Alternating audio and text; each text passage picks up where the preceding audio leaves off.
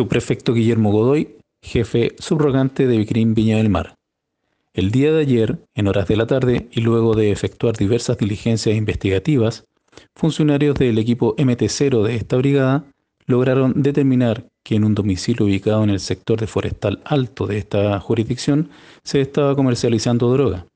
Es por ello que se realizaron las coordinaciones con la Fiscalía Local de esta comuna, autorizando el ingreso a dicho inmueble y permitiendo la detención de un sujeto adulto sin antecedentes policiales, incautando 25.68 gramos de cocaína base, avaluado en 1.870.000 pesos y 257.000 pesos en dinero efectivo de baja denominación.